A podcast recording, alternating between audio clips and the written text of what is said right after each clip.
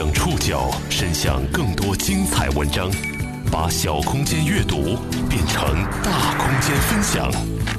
报刊选读，把小空间阅读变成大空间分享。欢迎各位收听今天的报刊选读，我是宋宇。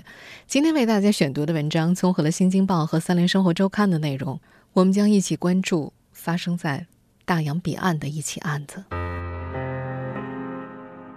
当地时间七月三号上午，涉嫌绑架中国访问学者张莹莹的美国男性嫌疑人第一次出庭受审。四天前，也就是张莹莹失踪二十天后，他才被美国联邦调查局逮捕。互联网上，美国警方的办案效率引发众多网友热议，他们一遍遍复盘事件经过，设想许多如果：如果他没有错过公交车。如果警方能够更早发布汽车视频，早点识破嫌疑人的谎言，一切会不会不一样？我相信你肯定能回来，因为这么多人在关心他。报刊选读，今天和您一起寻找张莹莹。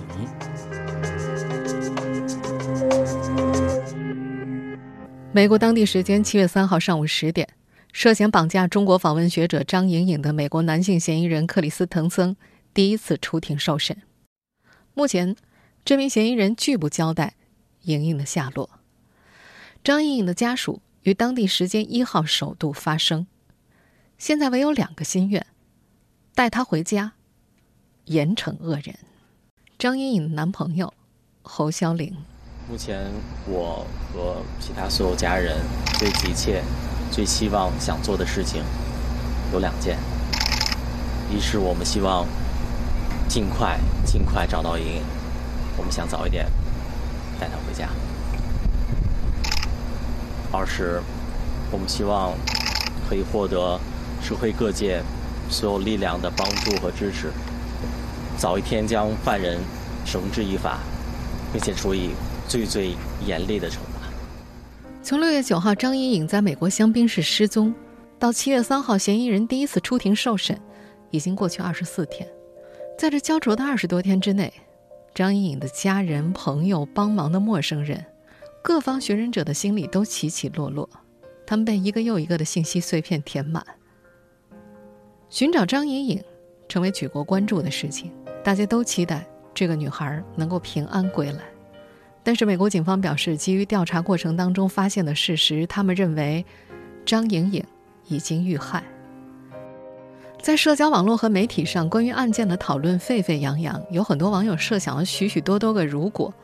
如果说张莹莹没有错过公交车，如果警方能够更早发布汽车的视频，如果能够早一些识破嫌疑人的谎言，一切会不会不一样呢？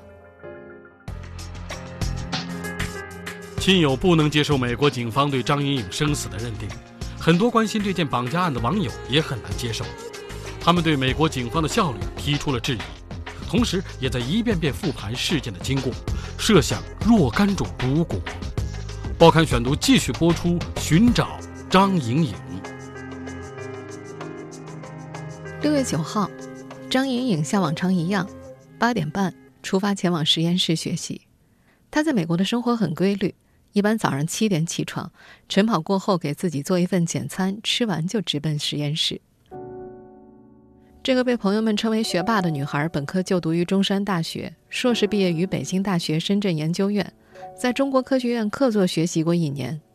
今年四月二十六号到达美国伊利诺伊大学厄巴纳香槟分校做国际访问学者。这个来自福建南平的姑娘很珍惜出国学习的机会。她的家境并不富裕，父亲是司机，每月收入两三千块，家里还有母亲和弟弟，没有固定的收入。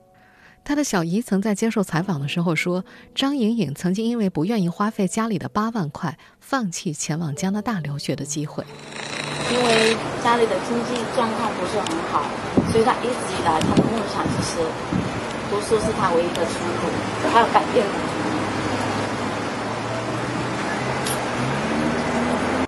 他总是希望通过自己的努力，能够改变家里，改变他以后的生活，所以。”她非常孝顺，真的，她是个非常懂感恩的一个女人。此前一个多月，张莹莹初到美国，住在学校公寓里，每月租金七百美金。节俭的她想换成一个四人合租房，这样每月租金四百美金。失踪那天，他专门腾出时间约了当地一位租房办公室的经理，于下午两点签订租房合同。下午一点三十九分，他感觉有些赶不上，和对方表示自己可能会迟到十分钟左右，预计两点十分到达约定地点。一点五十二分，张莹颖下车换乘。午后的太阳很灼人，在十字路口，他走反了方向。四分钟之后，他等的公交车来了。由于站在公交车的另外一个方向，公交司机并没有理会他的停车手势。距离约定的时间只剩下十四分钟了。如果要等下一趟车的话，可能需要再花三十分钟。这个不爱迟到的姑娘沿着道路走，并且在路口东南角的巴士站简短停留。三分钟之后，一辆黑色土星牌阿斯特拉轿车由西向东行驶，路过了张莹莹的身边。开车人名叫布伦特·克里斯滕森，在许多照片里，他都有一张看起来很灿烂的笑脸。他只比张莹颖大一岁，在伊利诺伊大学厄巴纳尚佩恩分校做物理系助教，并且在执教的每个学期都获得过最佳助教的称号。他有个哥哥，一个妹妹，还有一个以他为傲的母亲。克里斯滕森第一次路过的时候并没有停车，而是在附近兜了三分钟的圈子，再绕回张莹颖所在地点，减速，停在他的身边。一分钟交谈过后，下午两点零四分，张莹颖坐上了副驾驶的座位，车辆径直向北行驶。此后，亲人朋友都无法和他取得联系。当天夜晚九点二十四分左右，一位伊利诺伊大学的副教授向伊利诺伊大学警局报警称张莹颖失踪。警察局查看了他的公寓，是空的。这天深夜，张莹颖失踪的消息渐渐传到国内。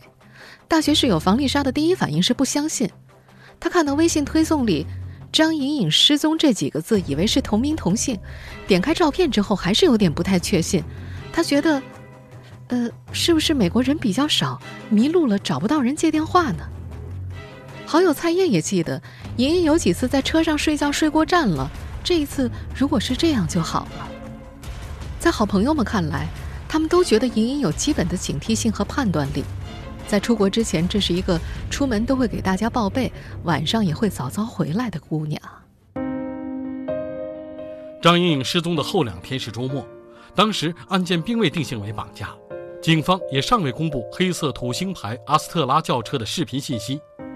事发后，有网友提出疑问：如果警方能够更早发布视频，抢在搜索的黄金期内得到车辆信息，会不会得到更多的信息呢？报刊选读继续播出，寻找。张莹颖。张莹颖失踪之后的第一个周末，上百名香槟市的志愿者分组在学校周边街道、餐馆等公共场所以及香槟市区的重点区域搜寻张莹颖的下落，并且分发寻人海报。第一天发出的寻人海报超过一千两百份。直到失踪第三天，美国警方才公布了事发下午当天两点左右街道的监控录像。伊利诺伊大学香槟分校警察局副局长马特·麦利克。呃，about two o'clock on Friday, June ninth. 呃，六月九号周五下午两点左右，我们监控到莹莹进入了那辆车。我们相信这是一款黑色或深色的土星轿车，二零零八款或二零零九款。Vehicle it is. Those vehicles were only made in 2008 and 2009. 根据媒体的报道，土星轿车仅在2008年生产了这一车型，并且于2008到2010年期间售卖，随后就退出了市场，还经历过召回事件。因此，这一车型如今在美国是非常罕见的。而这辆黑色车辆也被认为是案件侦破的关键。事发之后，有网友曾经提出疑问。如果警方能够更早发布视频，抢在搜索的黄金期之内得到车辆的信息，会不会得到更多信息，得到不一样的结果呢？谁也无法假设。张莹颖的一位同事说：“美国是极端注重隐私的国家，提取各类监控的程序本来就非常的复杂，而周末使得调取视频的难度变得更大。”警方搜索伊利诺伊州车辆数据库显示。在伊利诺伊州注册的且符合监控录像里描述的车辆一共有十八辆，六月十二号晚上八点十分，也就是张莹莹失踪的第四天，警方就去了克里斯滕森的公寓。那辆搭载了张莹莹的二零零八年款黑色土星牌阿斯特拉轿车就在公寓的停车场。有人注意到这辆车配备了一个天窗。面对警察的盘问，这位物理系高材生并没有说实话。他先说自己不太记得四天前做了什么，随后又改口说，那天整天都待在公寓里，要么是在睡觉，要么是在玩游戏。他还很配合的让警察搜了他的车，并且大方承认自己就是车主。又过了两天，美国警方对监控视频进一步分析，发现嫌犯车辆有天窗，而且右前轮轮胎保护盖有破损，这和克里斯滕森的车完全吻合，这才锁定了他的车是嫌犯车辆。警方申请了搜查令，开始在嫌犯车辆里寻找张莹颖失踪时身上的物件，包括痕迹证据，并没有太大的收获。六月十五号，张颖失踪第六天，克里斯滕森在香槟区 FBI 办公室接受问话。这次，克里斯滕森承认了故事的开头，他说自己搭载了一位背着背包的亚裔女性，他站在街角，神色焦急，说自己有约迟到了。他表示，在自己的邀约下，对方上了车，并且用手机地图软件指了自己的目的地。而接着，他又一次撒了谎。他说自己拐错了弯儿，对方很惊恐。那名亚裔女性在上车地点不远处就下车了。由于取证艰难，FBI 探员开始检查嫌犯持有的手机，他们发现。早在四月二十九号，张莹莹抵达美国的第四天，克里斯滕森访问了一个名为“绑架幺零幺”的网站，里面有许多关于完美绑架幻想和策划绑架的信息。他还访问过一个叫做 “Fat Life” 的网站，这个网站的首页写道：“这是一个关于绑缚与调教、支配与臣服、施虐与受虐的社交网站。”克里斯滕森的 Facebook 封面画着一个男生牵着一个女生走在深渊一般的螺旋式的楼梯上。这是日本动漫作家伊藤润二的恐怖漫画《漩涡》里的一个画面。过去几年，他喜欢一个来自瑞典巴通的死亡金属和重金属乐队。他还点赞了《美国杀人魔》这本书，讲述的是一个拥有双重性格的华尔街骄子疯狂杀人的故事。而他黑色轿车的副驾驶位置比车辆的其他部分清理的都要干净。警方认为这是一种试图隐瞒和摧毁证据的行为。种种迹象表明，克里斯滕森极有可能是绑架张莹莹的嫌疑人，但苦于没有证据。六月十六号起，美国执法部门开始对他实施监视，进行艰难取证。对嫌疑人克里斯滕森取证期间，美国官方的信息几乎陷入了停滞。警察局官网上关于搜索的信息，从每天更新变成了两天更新一次。在此之外，亲友和志愿者们的努力并没有停滞，他们组织募捐悬赏寻找失踪的女孩。报刊选读继续播出：寻找张莹莹。根据警方的建议，美国的志愿者制定了新的搜寻计划。他们把排查的重点放到了香槟市的各大公园、树林、水域等等。漫长而煎熬的等待时间里，中国的亲友们并没有停下来。他们每天都在朋友圈转发关于寻找张莹莹的倡议，互相鼓励着。六月十七号，张莹莹失踪的第八天，她的父亲张荣高和小姨叶丽钦、男友侯肖玲一起到了美国。这是张荣高第一次出国，护照、签证什么的都不懂，只能够不住的感激。他说：“多亏了校友们帮忙。”也是在当天，校方为他们成立了一个募捐基金会，以支持他们在美国的花费。同一天，FBI 也发布了悬赏计划，悬赏一万美元收集有关张莹莹的信息。早在六月十号，在志愿者已经全面进入搜索张莹莹行动的时候，在美国已经生活了三年的一位华裔纽约州注册律师郭律师曾经建议成立募捐基金。郭律师曾经是伊利诺伊大学香槟分校的法律硕士。他表示，基金能够更好地用于寻找张莹莹，包括可以做出悬赏计划。在一些社交网站上，同样有人建议悬赏，但是这个计划不光在志愿者内部有分歧，也遭到了张莹莹的父亲张荣高的反对。当时，通过张莹莹的小姨代笔，他发布了感谢志愿者的公开信，并且委婉地谢绝了所有的募捐。可是随着时间的推移，警方侦破案件的停滞，张莹颖安全的不确定性变得越来越大。六月十九号，他的家人通过一个民间机构——香槟市阻止犯罪行动，给出了四万美元的悬赏。加上之前的一万美元，总共五万美元的悬赏是当地三十一年来最高金额的失踪案悬赏。而这些悬赏金额呢，大部分来自于各方组织的捐款。在这些天当中，越来越多的陌生人也加入到寻找莹莹的队伍当中来。一位英文名叫做 Christian 的华人男性，在微信上看到了张莹颖失踪案，他感到很焦虑。他记得那天下午，夏天有点热，自己看着外面的树叶摇来摇去，内心的焦虑感越来越强。微信链接里的这个女孩，戴着椭圆眼镜，看着很乖，有着明亮的笑容。她住在芝加哥，开车到张莹颖的失踪地有几个小时的车程。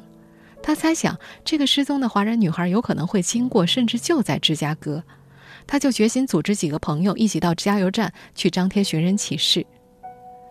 六月十八号，张莹颖失踪的第九天，他沿着芝加哥到香槟市的路线，每隔一段路便找加油站停车，在加油站便利店贴上一张寻人启事，征得对方的同意之后，在外面的柱子上也贴一张。他也曾担心过，这样高调的寻找是不是会激怒歹徒，对被绑架者不利。母亲安慰他：“这种可能性不是没有，但你不贴，难道歹徒就会把张莹莹放出来吗？如果失踪的是你，你不希望有人站出来做这件事情吗？”加入到寻找张莹莹的队伍当中，让这位华裔感到了一种身在异乡的团结。他说：“我们就像是大海里抱成一团的蚂蚁一样，不断随风漂浮。”还有中国的留美学生认为，张莹莹并不代表个人，更代表群体。这个女孩刚到美国，家境普通，下面还有个弟弟，她需要精打细算节省三百美元的房租，需要独自去签合同。在误了公交的时候，她很着急。那天是周五，阳光正好，有个热情的同校博士生在她急得不知道怎么办的时候，在她身边停下了车。这位留美学生写道。知道为什么留学生们都这么心痛，都这么感同身受吗？不是因为留学生在美国呆傻了，没有安全意识，而是我们初来乍到的时候都穷过，都心疼家长赚人民币，我们花美元。若干年前都是另一个张姑娘。您正在收听的是《报刊选读》，寻找张莹莹。六月二十二号，张莹莹失踪第十三天。消防举办论坛和多方团体公开商讨对搜寻张莹莹的支持。在那场讨论会上，有人提出质疑：中国有这么多人都在关心着张莹莹事件，为什么我们每天都在让他们失望呢？在国内的社交网站上，关于张莹莹的信息也一直引发大众的关注。比如在知乎上搜索他的名字，排名第一的问题是：如果张莹莹的绑架案发生在中国，举国关注，四十八小时破案的概率有多大？面对各方质疑，FBI 只是说，为了维护调查的正当性，为了最大化找到莹莹的概率，我们不能够透露更多案件的调查细节。他们表示说，征用了一切可以利用的技术和人力来处理此案，FBI 已经将此案列为全国首要任务。那天的讨论会之后，张莹莹的家人接受了当地媒体的采访。小叶叶丽青还没有说话就开始掉眼泪。她说：“希望歹徒能够放莹莹回家，不要伤害她。”他的父亲张荣高说话更加简单质朴。他说：“放了女儿，放了就不想追究了。”他说自己的目的就是为了要找回自己的女儿。说完，这个五十多岁的男人没忍住。低下头来，用手背擦了眼泪。六月十九号，伊利诺伊大学校友为张莹莹举办步行活动和音乐会，邀请公众参加。那天晚上六点四十五分，人们从克兰纳特出发，前往特纳大厅，那是张莹莹平常工作的实验室。接着又走到了北古德温大道。一直走到张莹莹六月九号失踪前最后出现的地方，然后再绕回克兰纳特，那里准备了一场给她的音乐会。在那场为张莹莹举办的音乐会上，她的男朋友侯潇林也上台了。和莹莹一样，他也是学霸。两人在一块儿八年了，一度是中山大学的风云情侣。后来，一个人去了北大，一个人去了清华。在陌生的舞台上，侯孝林抱着吉他唱了一首他给莹莹写的歌，名字叫做《孩子的梦想》。莹莹 loves music and so do I。莹莹喜欢音乐，我也一样。这些年，我写了很多歌给她，也给我自己。这首歌是她最喜欢的，也是我最喜欢的。The name of song is To Dream Like Child，孩子一样的梦想。他闭着眼睛用力的弹唱。曾经的曲折，难言的快乐，还有这首曾为你写的歌。歌中唱道：“曾经的曲折，难言的快乐，还有这首曾为你写的歌。我有孩子一样的梦想，我也能飞到远方。”就算黑夜再漫长，我也能等到阳光。我有孩子一样的梦想，给我孩子一样的倔强。就算黑夜再漫长，我也能等到阳光，等到我的阳光。学校为张莹颖举办音乐会时，是她失踪的第二十一天。也是在那一天，美国警方终于拿到了克里斯滕森绑架张莹莹的证据。联邦特工听到克里斯滕森在一通电话中提到，他绑架了张莹莹，把她带回了公寓，囚禁了她。第二天，六月三十号，美国警方宣布逮捕嫌疑人。警方同时还表示，基于调查过程中发现的事实，我们认为张莹莹已经遇害。这种认为并不能够令亲友们信服，他们坚称“活要见人，死要见尸”，人还没找到呢，希望消息不对。美国警方短短的一句对生死的认定，几乎击碎了很多人仅存的希望，但他们不愿意相信，他们希望能出现奇迹。报刊选读继续播出：寻找张莹莹。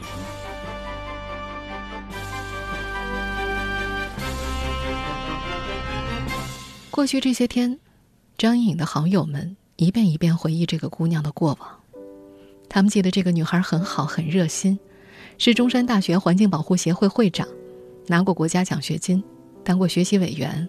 当时学校里流行玩三国杀，大家给她起了个外号叫做“主公”，形容她身上的霸气。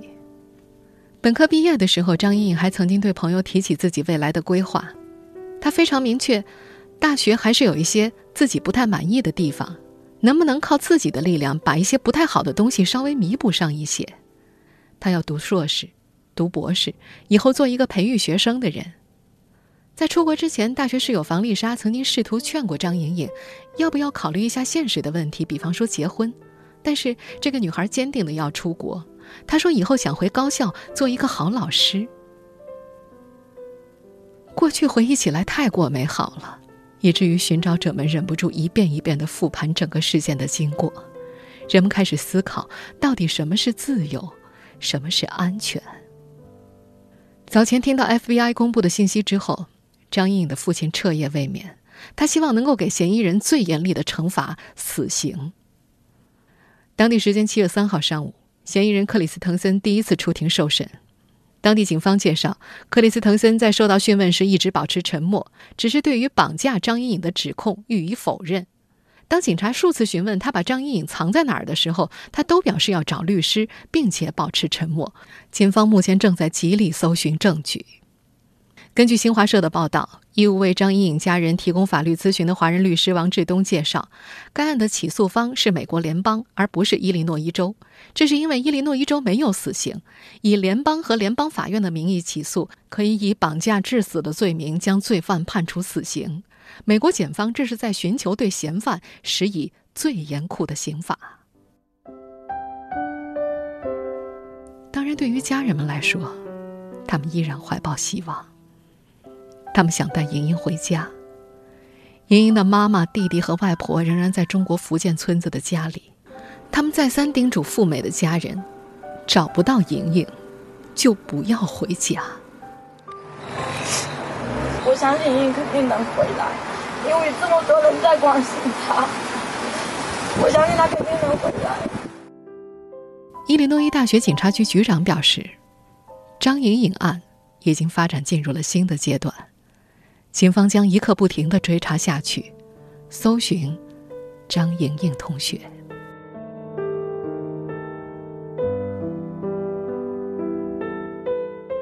听众朋友，以上您收听的是《报刊选读》，寻找张莹莹，我是宋宇，感谢各位的收听。今天节目内容综合了《新京报》《三联生活周刊》的内容。收听节目复播，您可以关注《报刊选读》的公众微信号“送你的报刊选读”，或者登录在南京网易云音乐。我们下期节目时间再见。